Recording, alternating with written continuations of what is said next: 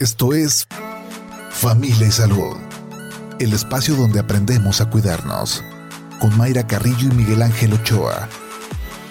Bienvenidos.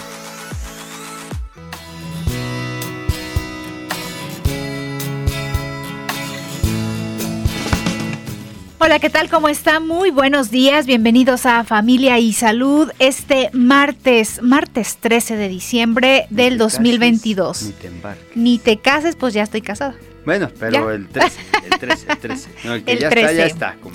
No, yo me casé un 11, un 11 de diciembre. Ay, felicidades. Sí, este Qué domingo bueno, anduve ¿cómo de- te la pasaste? Bien, anduve de festejo 12 años, doctor Miguel Está Ángel. bien, ¿no? Sí. Sí. Hay que festejarle. Todas las cosas que se festejan se recuerdan Sí. y se reafirman. Yo no sé por qué cuando hablamos de aniversarios de, de bodas, siempre el comentario es, ay, cuánto aguante. No, ¿y qué van a, de verdad van a celebrar? Pues sí. Sí, Pues pues, hay que festejarlo. Sí, sí, sí, sí. Y precisamente esta mañana vamos a platicar de cómo ser felices con lo que hacemos eh, y no morir en el intento. Porque creo que nos, nos quejamos mucho. ¿O no, doctor Miguel? Sí, yo creo que este yo creo que muchas veces en lugar de valorar lo que sí, Lo que andamos sí. valorando lo que no. Y si valoras lo que no, pues al rato si le das más importancia a eso, pues evidentemente vas a acabar eh, sintiéndote mal, ¿no? O estamos muy preocupados por lo que hacen los demás. Que si le fue bien, que si eh, queriendo lo, lo de otras personas y no Ok. vemos lo que uno tiene, eh, las buenas cosas. Luego también somos muy mm, autocríticos, también me, todo me sale mal, eh, todo es negativo. ¿Y dónde están las cosas buenas? Que son muchas las cosas buenas que, que tenemos. Que tenemos, claro. Sí. Sí, yo creo que este, pues es como, fíjate, en el dolor, Ujú. Si una persona se pone su atención en el dolor, el dolor aumenta de intensidad, eso está comprobado. Por eso cuando un niño de repente se cae y, y- y le ruedas una pelota a un lado, se levanta mal, se soba y sigue, y sigue la pelota. O un sana, sana colita de rana y como resorte y anda haciendo otras cosas. Así Sí. es, o sea, si tú... Y en las noches cuando le pones toda tu atención a la tos, al- al- a la fiebre... Incrementan en la noche. Exactamente. Sí. Todo es peor. ¿Por qué? Porque no hay estímulos al- externos, o sea, no hay, no le estamos poniendo nuestra atención a otras cosas fuera de nosotros y entonces se, se intensifica. Y pues el, el ser feliz es lo mismo. Es una actitud, de- son ganas de estar bien. Pero ¿cómo le hacemos? Lo platicamos esta mañana con Gaby Ruiz. Ella es psicoterapeuta, maestra en salud mental, quien nos va a dar recomendaciones y nos va a dar la guía de cómo le hacemos. ¿Cómo estás, Gaby? Muy buenos días. Gracias por, por estar con nosotros esta mañana en Familia y Salud. Ay, hola, muy buenos días. Muchísimas gracias por la invitación. Encantadísima de poder aportar un poquito, aportar algo. No, aportar No, mucho, mucho, mucho, pues porque claro. a eso venimos, ¿no, Gaby? A ser, Mayra. a ser felices y a pasarla bien eh, en, en esta vida, pero ¿somos muy complicados o cómo, o, o cómo defines eh, cómo es el comportamiento del ser humano? Fíjate, mira, mi Mayra, yo trabajé durante 17 años únicamente con pacientes depresivos crónicos. Ujú. Estos pacientes que a veces este, el mismo terapeuta dice, híjole, ya, ya, ¿no? Porque siempre caen en el mismo hoyo, por ejemplo, o un poquito de terquedad de la vida es inútil, etcétera. Y eran pacientes que muchas veces pues ya habían tenido intentos suicidas, eh, obviamente ideaciones, pero fíjate que me encantaba, pues como a mí me encantaban los retos, pues. Y esto se convirtió en un reto y empecé a tratar de buscar aspectos importantes de por qué. Seligman en ese entonces, estoy hablando que pues ya estoy grandecita, ¿verdad? Seligman, que es un autor, ah, eh, habla, tiene un libro que se llama La auténtica felicidad, te los recomiendo. Y, pero Seligman era un gran, gran, gran eh, estudioso, investigador, psicólogo eh, y profundo pues, neurocientífico sobre el tema de la depresión. Y en algún punto, hace ya pues, unos buenos años, se asocia o se junta con dos más eh, psicólogos o eh, médicos de la salud mental y empiezan a hacer una investigación sobre el tema de la felicidad y de ahí nace la psicología positiva. Entonces, el tema de la psicología positiva es cómo, no tanto cómo se puede ser feliz todo el tiempo, porque la felicidad es un estado nada más, ¿no? O sea, no, no es algo. Estado me refiero a que puedes estar feliz hoy, ahorita y a ratito ya no tanto. Y eso es parte de la humanidad.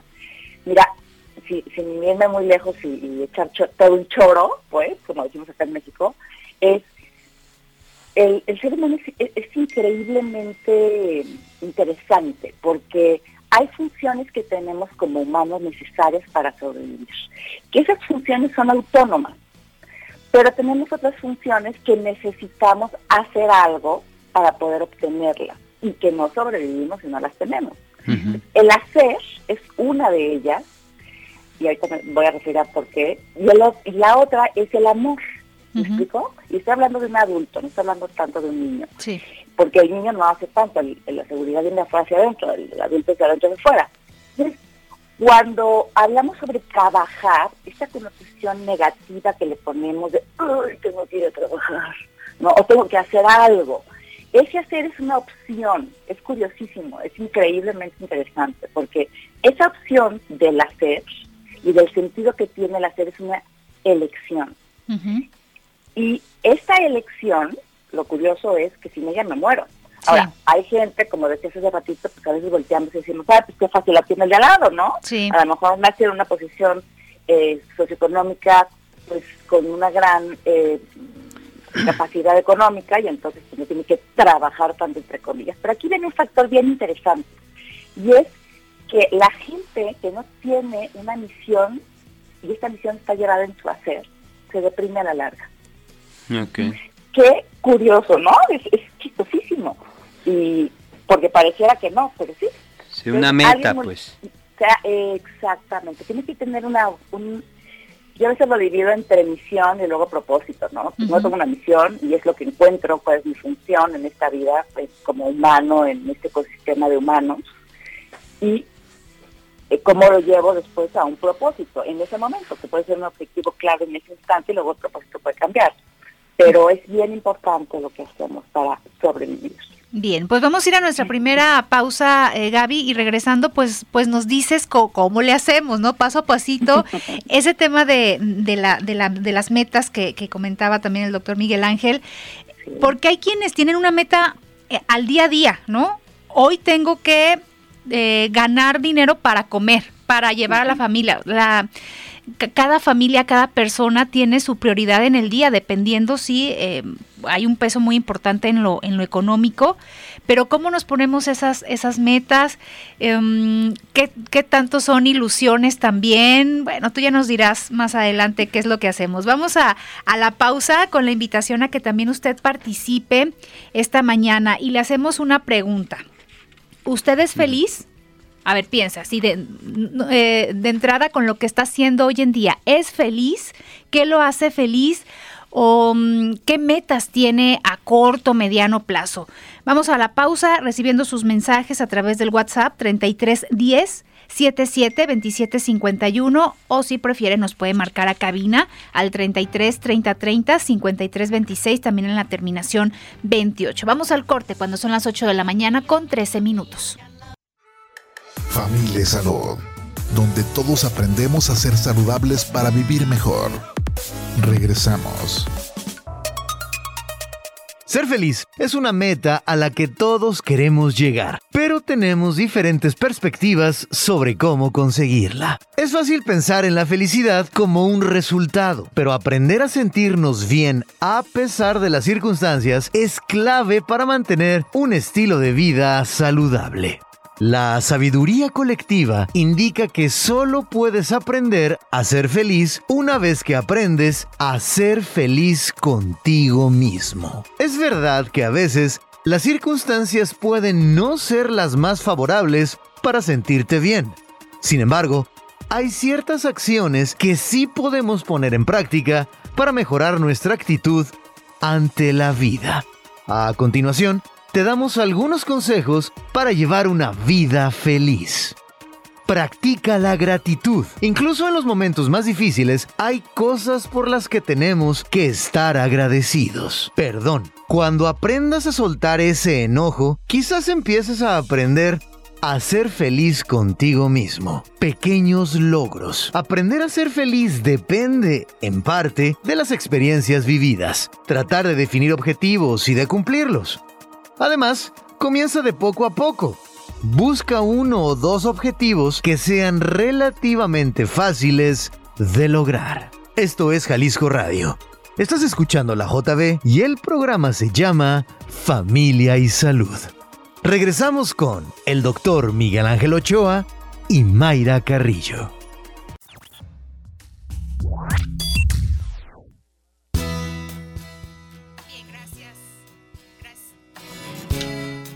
Gracias a Juan Pablo Balcells por estos eh, datos, por esas recomendaciones y seguimos con esta guía que nos está dando Gaby Ruiz, psicoterapeuta, pues para ser feliz y no morir en el intento ser feliz con lo que estamos haciendo en el día a día. Y a ver, Gaby, hablábamos de metas. ¿Me pongo metas en el día a día o me pongo metas a corto plazo, mediano plazo, largo plazo? ¿Cómo le hacemos?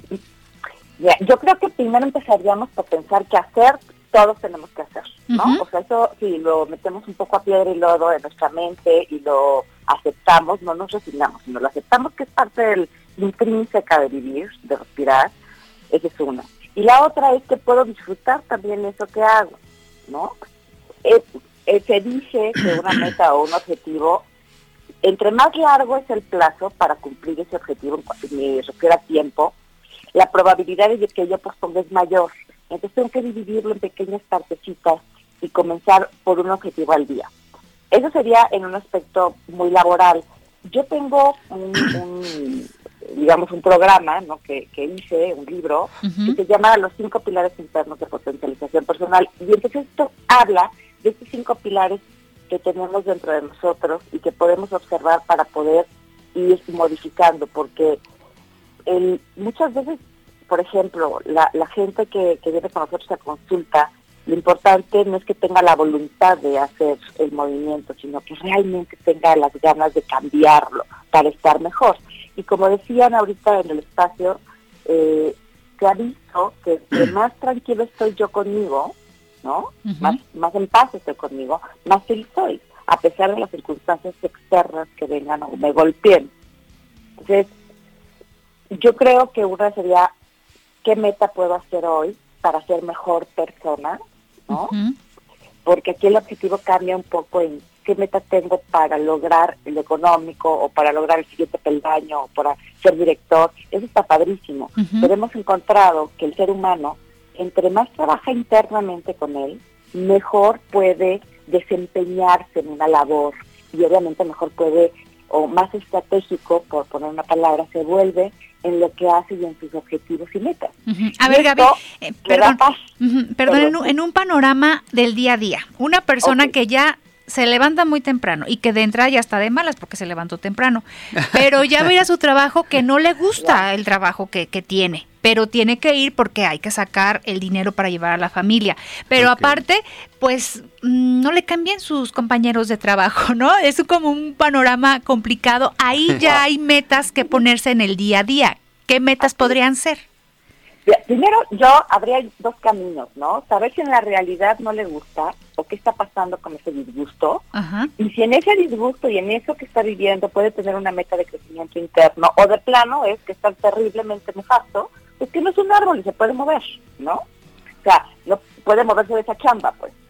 Ahora, si él se ve que se levanta de malas, pues habría que ver ahí, yo le invitaría a que viera qué está pensando porque si desde que me levanto, mira, yo iba a un, yo vivía en la Ciudad de México y, y vivía en el sur de México.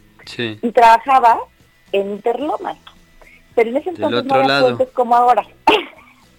Exacto, y no había puentes, entonces tenía que irme hasta Polanco, subir por Palmas, bueno, un relajo. Me echaba una hora y veinte. Entonces, la junta empezaba, era en el Centro de Neurorehabilitación del Ángeles, y yo tenía que trabajar, la junta empezaba a las 8 de la mañana o siete y media. ¿No?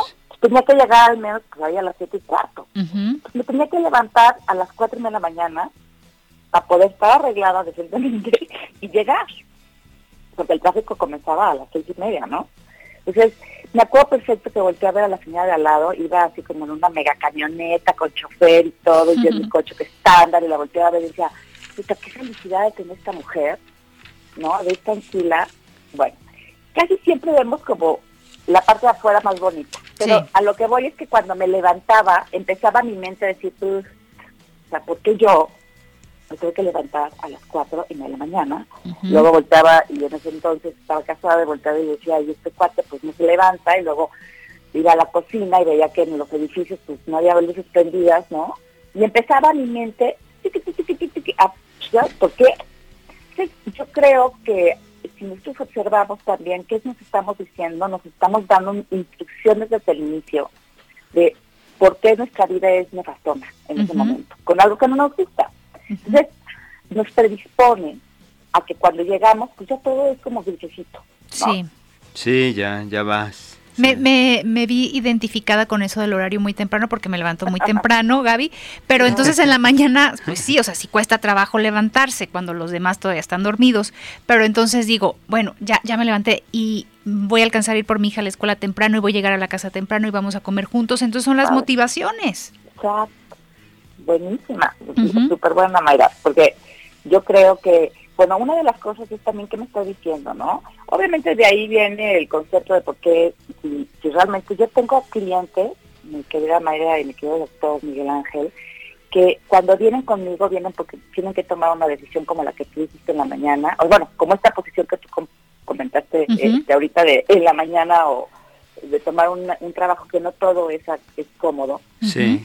Y entonces yo muchas veces le pregunto, ¿y es bueno en lo que estás haciendo? O sea, ¿qué, qué, ¿por qué estás ahí? O sea, ¿cómo llegaste ahí? Entonces empiezan a relatar pues muchísimos caminos y generalmente hicieron algo muy bien y les estaban dando pues, a lo mejor una mejor una mejor economía o siguen están trabajando en un momento donde a lo mejor despidieron a mucha gente y él sigue manteniéndose en ese lugar o siguió avanzando, le están pagando más. Entonces yo le pregunto, mira, te voy a ser honesta, no hay alguien, y a ver si, el doctor y, tú, Mayra, están, coinciden conmigo o no, pero no hay alguien que haga bien su trabajo y no lo quiera de alguna manera.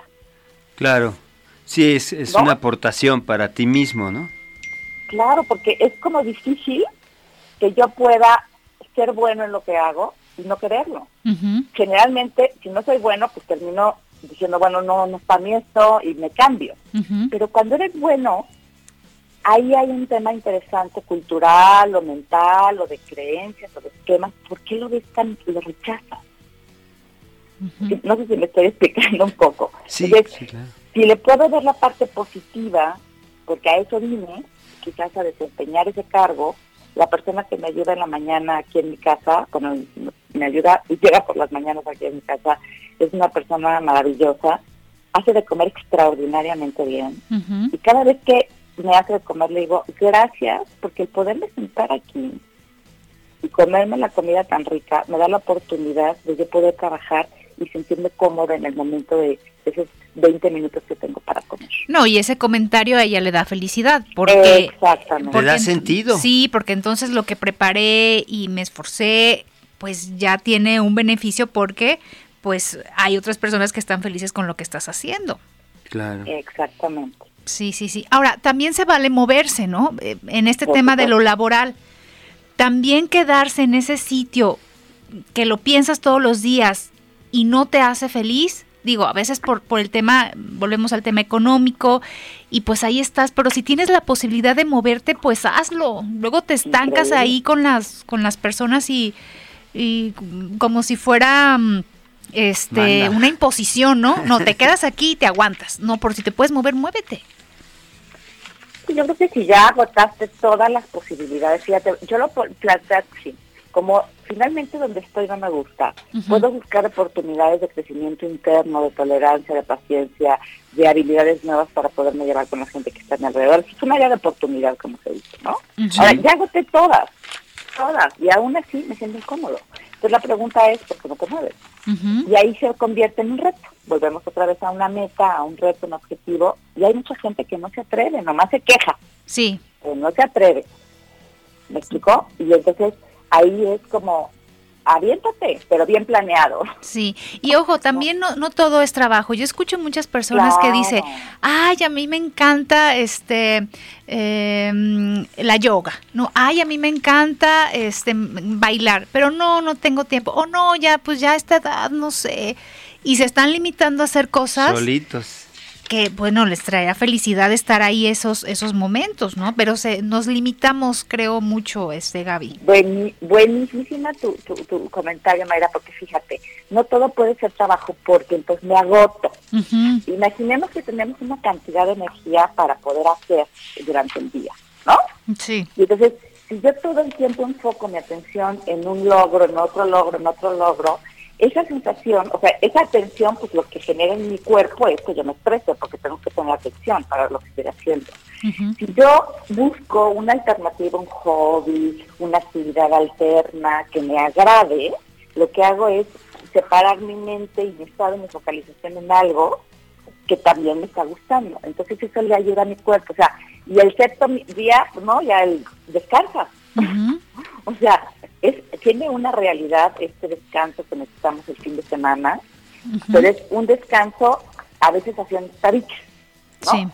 Eh, irme con mis hijos a, la bici, este, crear hacer una comida rica para mi familia, porque también el tema del contexto de la conexión con la gente que amamos es importante, porque eso nos crea como si fuese una fuga de, de, la presión y nos crea un estado de bienestar interno.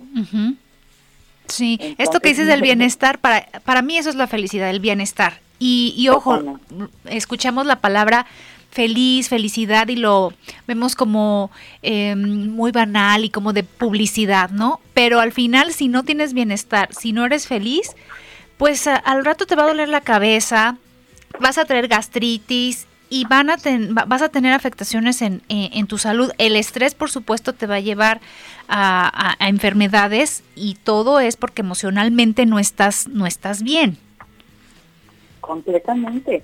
Y fíjate, este, está comprobado que los estados de estrés prolongado, yo doy, bueno, soy maestra, pues soy entrenadora de una terapia que se llama EMDR y es una terapia especial para trauma, para psicotraumatología. La Organización Mundial de la Salud la recomienda junto con cognitivo conductor en una situación prolongada. Entonces, durante muchos años me dediqué al tema de del estrés, pero también a dar estos entrenamientos a los psicólogos y los psiquiatras. Y una de las cuestiones que yo les comentaba era, el estrés prolongado, si yo no puedo manejarlo, lo que hace es que llegue un momento en que me deslacto, o sea, me, me trueno un burnout, un desgaste emocional. Ahorita ya lo estamos escuchando un poco más. Hace dos años yo comenté esto en una empresa y se me quedaban viendo como si es burnout y yo, pues es el desgaste profesional, pero también tenemos desgaste emocional. Porque en la pandemia, por, poniendo un ejemplo, vivimos un desgaste emocional que no tendría que ver con nuestra labor, se agregaba a la labor, pero teníamos un desgaste emocional porque había un, un enemigo invisible, pues estaba fuertísimo. Y bueno, sigue estando, ¿no? Pero ese desgaste, si yo no tengo estados donde fluyo y mi atención se mantiene en algo muy agradable, no puedo despresurizar el estrés. No sé si me estoy explicando. Sí, sí, sí. Entonces, las conexiones generan eso, generan un bienestar cuando me río, ¿no? Este, en una plática, cuando abrazo a alguien, pero también cuando me conecto conmigo haciendo algo que me agrada independientemente del trabajo. Mira, eh, Gaby, tenemos em, ya comentarios que nos están llegando a través del WhatsApp y comparto uno de ellos que nos eh, da pie también a que nos des algunas recomendaciones en el sentido de la pareja. Dice, eh, buenos días, gracias por tocar estos temas. Yo soy divorciada y siempre estoy peleando con mi ex marido por cuestiones de, de mis hijos que no nos dan el suficiente dinero. Con estos problemas la felicidad está muy alejada. A ver, ¿qué, le pues, recomiendas a este radio escucha, a este radio escucha? Fíjate que yo creo que, que, hay mucha gente que se puede sentir identificada con esto, porque también cuando hay una separación, ¿no? Eh, pues hay quien queda inconforme. Y hay también, dependiendo si tiene la madurez suficiente o no, en el que se haga responsable. Y eso tiene que ver con un tema de responsabilidad, que fíjate, Cuando yo no pongo un límite o alguien quiere transgredir el límite, mi límite, ¿a qué me refiero? No me das la, la, pensión, que tú eres responsabiliza. ¿Me explico? Tú eres responsable también de la crianza de estos, de estos chamacos y entonces te hace eh, que tú tengas la obligación, entrecomillado, de pagarlo. Entonces, al no pagarlo, pues tengo que yo aportarlo. Entonces, tú transgredes mi límite. Y eso a todos nos crea una gran ansiedad. Y esta es una gran pregunta, sobre todo en las relaciones. ¿Qué hago? Le pongo un límite y a veces ponerle el límite significa un rompimiento, entonces yo me tengo que hacer cargo de todo.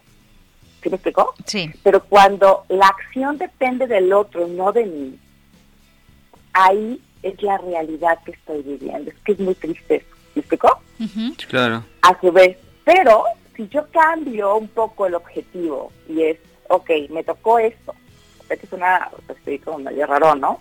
Pero esto, que estoy viviendo es parte de lo que me tocó vivir. Yo no es parte de la historia, pues. Exacto, es parte de mi historia. ¿Qué puedo hacer con eso para que a mí me haga más grande, más poderosa, más fuerte y a mis hijos? sé que lo que estoy diciendo no es cómodo, ¿me explicó? Porque entonces dices, oye, es que injusto. Y entonces ahí entraríamos en el tema de la injusticia. Si nos quedamos en el, en el tema de, que el otro cambie, me voy a quedar constantemente frustrado, porque no va a cambiar, depende de él, no de mí. Sí. No, ahora, y van a ser relaciones, eh, aunque hay un divorcio, van a ser relaciones que van a perdurar porque están los hijos. Entonces, este, pues va a ser por mucho tiempo. No es de que, este, corto aquí y ya eh, otra historia. No, esa historia va a seguir. Claro, y ahora yo creo que hay instancias, ¿no? Que pueden, si él no, si él no come, si él no se obliga a, entonces hay instancias que pueden obligarlo a. A veces no queremos entrar en esos dimes y diretes porque se vuelve más complicado para los hijos, pero pues tenemos también esas opciones. Yo pensaría que se sonaría. Si ya se agotaron todas, como dije hace rato, entonces esta es mi realidad, porque fíjate, en la felicidad hay una diferencia que existe entre realidad y problema. ¿no? Cuando tengo muchos problemas me siento agotado, y entonces no estoy contento. Pero cuando acepto ciertas realidades que aparentan problemas, pero son una realidad, puedo poder salvaguardarme yo ante esa realidad. A ver, voy a explicarlo.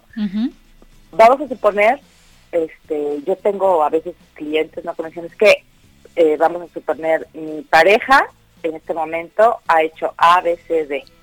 Y yo por más que he intentado que, que explicarle que no me gusta, él sigue haciéndolo. Tengo dos opciones o quedarme y aceptar eso que estoy viviendo, o irme y aceptar que tengo que hacer otras cosas que no me gustan. Cualquiera de las dos tengo que vivir en una zona de incomodidad por un tiempo. Exacto, sí. Entonces, cuando yo decido por mí, por mi bienestar y mis valores, ¿no? Sabes que no, no soporto seguir viviendo eso, entonces yo tengo que hacer un movimiento. Y ese movimiento va a hacer que yo me encuentre con cosas que no sabía hacer y tengo que aprender a hacer. Pero al final de la historia, esa responsabilidad que yo asumo de mi vida y tomo el control de mi vida, se siente muchísimo más poderoso a seguir sintiendo que alguien está haciéndome daño. Claro, haberse quedado en, en, esa, en esa parte de la historia, ¿no? O sea, le pongo eh, atención a lo que me está faltando en lugar de a lo que yo sí puedo hacer, ¿no? Perfecto, exactamente. Sí, bueno, con eso nos vamos ya a nuestra última pausa. Aproveche estos minutitos para que nos mande sus eh, comentarios, sus preguntas a través de WhatsApp. Eh, la pregunta que le hacemos esta mañana, ¿usted es feliz en su día a día con lo que hace? 33 10 77 27 51 Ahí nos puede mandar su mensaje vía WhatsApp o a cabina nos puede marcar al 33 30 30 53 26, también en la terminación 28. 8 de la mañana con 41 minutos, vamos al corte.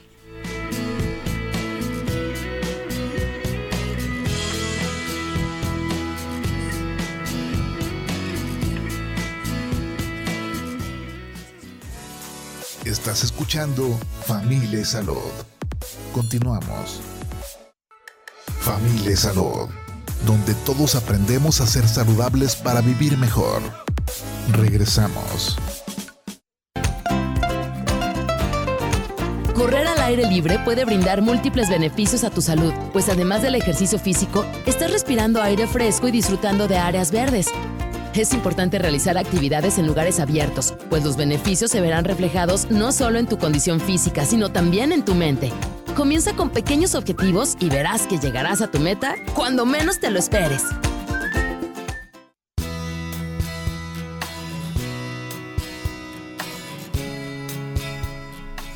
8 de la mañana con 45 minutos. Gracias que continúa con nosotros aquí en Familia y Salud a través de Jalisco Radio y gracias a Bego por estas recomendaciones, a tomarlas en cuenta de estas actividades que podemos hacer y yo creo que le da un plus hacer estas actividades eh, al aire libre que nos cargan de energía, estos espacios em, con la naturaleza. sí, salirnos de, de, nuestra oficina, de nuestra casa, ayuda mucho, ¿no, doctor? Sí, sí, sí, eso siempre ha sido esa reconectarnos con la naturaleza es vital. Sí. Porque entonces nos consideramos naturaleza, mientras no lo hagamos seguimos siendo autómatas, ¿no? Sí, y, esta parte de que si nuestro trabajo es como muy tranquilo, estamos sentados, pues el fin de semana cuando tengamos oportunidad hacer otras cosas. Si es al revés, pues tranquilitos. Por ejemplo, yo veo a usted, al doctor Miguel Ángel, pues sí, está en el consultorio, pero cuando tiene oportunidad, arranca el fútbol a correrle. Por lo menos, sí. Y eso le hace muy feliz. Ah, claro, el fútbol se me hace magnífico. Sí, sí, sí, sí. muy bien, pues seguimos eh, charlando esta mañana sobre este tema de cómo ser feliz con lo que con lo que se hace y no morir en el intento. Estamos platicando con Gaby Ruiz, psicoterapeuta, y ahorita hacíamos un experimento que nos visitaron dos compañeros, eh, César y Azalia, y les preguntamos, ¿verdad, doctor? Así es. Que si son felices. Así, César contestó, pero rapidito por momentos. Y Azalia contestó también muy rápido, sí, sí, Y entonces César dice, yo dudo de las personas que así dicen que... a ver, ¿qué opinas de esto, Gaby, de este experimento que acabamos de hacer y de las respuestas de nuestros compañeros? Debo decir que a mí me gusta, me gusta cuando alguien me contesta así, pero obviamente sabemos que por detrás hay momentos que no son muy buenos. Todos los tenemos. Fíjate que es una una cosa interesantona y es padre decirla porque estamos inmersos en el en el concepto de que la felicidad pareciera que es un estado constante, ¿no? Entonces, pues sí, claro, o sea, alguien que nos diga que es feliz todo el tiempo, pues ya, esto es sospechoso. sí, algo, algo ahí. algo hay ahí, algo hay ahí. Pero te voy a decir algo, yo creo, ya, esto es algo que hago yo también con mis clientes, y es, cuando yo estoy recordando todo el en, en la constante, o sea, mi constante es tratar de observar momentos donde me siento cómoda, que a lo mejor no es una felicidad de éxtasis acá este, increíble, sino simplemente estoy contenta, estoy eh, rico, relajada en este momento, por ejemplo, que a mí me encanta, ¿no? Me encantan las entrevistas, estoy, estoy contenta. sí. puedo poner atención a ese estado todos los días, en pequeñas cositas, pequeñísimas cositas, este es un tip pequeñas cosas que me hacen feliz. Yo por la mañana levantarme, ver a mi perrito, que es una cosa hermosa, este, ¿no? Me hace feliz. Tomando mi cafecito es riquísimo. O a lo mejor, no sé, voy caminando y en estos cielos zapatillos y de Jalisco que son espectaculares, poder observarlos y decir, qué padre. Cuando yo pongo y focalizo mi atención en algo lindo, lo que no saben ustedes, chamacos, o bueno, lo que nos están escuchando, es que yo estoy haciendo un registro constante en mi cerebro que impacta y crea una memoria. por, por ponerlo así sencillo, ¿no? Y simple. Entonces, lo que estoy haciendo es educar a mi cabecita a que reciba momentos de gratitud, de estar contento. Por eso este tema del agradecimiento, agradezco por la mañana y agradezco por la noche, ¿no? O agradezco cuando algo está bonito. El hecho de que yo le agradezca a, mi querida Lucero, que quien me ayuda, todas las cosas lindas que hace, estoy yo observando algo que me hace feliz.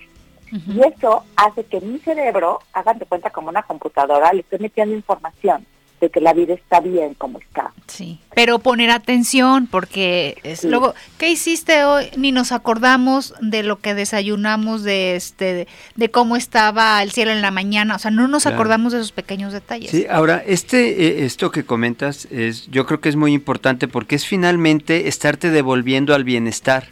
O sea, ese en lugar de que sea una una eh, línea recta hacia hacia sentirte mal, pues estás sintiendo, probablemente teniendo eventos no tan buenos, pero que te devuelven al, al, al, bienestar y te devuelven al bienestar, o sea, no se va acumulando ese malestar del día, ¿no? Exacto. Fíjate que, que se ha ido descubriendo dentro de las neurociencias que nuestro cerebro es como una especie de radar constante. Por ejemplo, no sé si se den cuenta que cuando de repente salen a hacer frío, y la, los pelitos se levantan, ¿no, doctor? Sí. O sea, como que tratando de proteger que, que haya el, el, calor interno del cuerpo. Bueno, nosotros no deseamos eso. O sea, no pensamos, ay, que se levanten los pelitos porque está haciendo frío. O, este, otro ejemplo sería, pues yo estoy dormida en la noche y no estoy pensando en que tengo que respirar. Entonces, hay un sistema autónomo que tenemos que está registrando información para qué, para ecualizarme. Y de esa misma forma, también mi atención, o sea, lo que yo focalizo en mi atención, yo puedo educarlo para que ese sistema autónomo interno registre lo que me da gratitud o alegría. Y de alguna manera eso hace que yo me empiece a sentir bien. Cuando veía pacientes con depresión crónica, comenzaba con, hoy vas a observar dos cosas que te hagan feliz y tú les hacía una lista, ¿no? Haz una lista de las cosas que te gustan. Nada. Sí, qué difícil, ¿no? Y, y, de lo que no te gusta, larga la lista.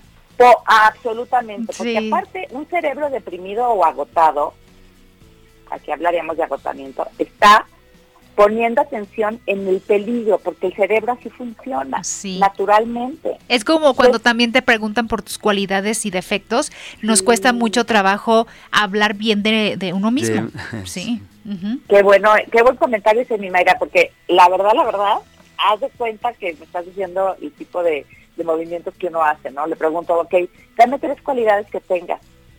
¿Cómo? y yo, sí. ¿Cómo? ¿Qué es eso? o sea, ¿qué es y le digo, ok, que te digan que haces bien, uh -huh. cosas que te digan positivas de ti. Ay, no, no, no, bueno, pero mi mamá me quiere, es mi mamá, por eso me lo dice, ¿no? Sí, uh -huh. no te lo crees. Tú. Sí. No te lo crees. Sí. Esa es otra también. Tratar de observar cosas que me están diciendo que no hay manera que me la diga alguien y no sea realidad, porque si lo estoy haciendo. Uh -huh. O pequeños logros que he tenido en mi vida. Todos sí. hemos tenido logros estamos respirando hemos sobrevivido. Bien, tenemos otra pregunta, eh, Gaby, este, que nos escriben a través del WhatsApp. Buenos días, ¿cómo lograr la felicidad cuando tienes eh, un diagnóstico, una enfermedad, por ejemplo, cáncer? Qué fuerte. Uh -huh. Fíjate, eh, esa es una de las preguntas difíciles, ¿no? Porque yo creo que eh, pensar que podemos estar eh, felices ante algo que nos está poniendo en evidencia toda una serie de situaciones dolorosas, ¿no? Porque cuando nos dan, por ejemplo, la gente que yo no veía pacientes con cáncer, pero tenía una de mis colegas que también hacía MDR, o sea, y veía trauma, de estaba trabajando con pacientes con cáncer, pero sobre todo con cáncer ya terminal, o sea, ya pacientes muy, muy, muy afectados, y era traumatólogo. Y entonces, el, el, la pregunta aquí sería, ¿cómo puedo yo, de alguna forma, cambiar un poco mi percepción de lo que estoy viviendo para poderme sentir mucho más cómodo, ¿no? Con lo que estoy pasando. Aquí, fíjate, pacientes eh, que están viviendo eventos reales, o sea, me refiero a que no se están imaginando qué va a pasar, sino están pasando por un proceso real, el acompañamiento es bien importante, porque nuestra mente nos empieza a llevar a escenarios terribles, uh -huh. y después eso no puedo sentirme bien. Y hay cosas que, por ejemplo, esto del agradecer, son bien importantes porque también cambian la bioquímica, el abrazar, ¿no? Eh, si esa persona que nos hizo la pregunta tiene gente cercana a la que puede abrazar, eh, es más, ¿no? Eh, yo les decía a pacientes míos que estaban pasando por momentos muy difíciles, les decía, ok, abraza a tu hijo y huélelo. Uh -huh. Sí. Porque el olor también nos crea un estado de bienestar cuando yo huelo algo que me recuerda algo que ha sido muy lindo, muy agradable.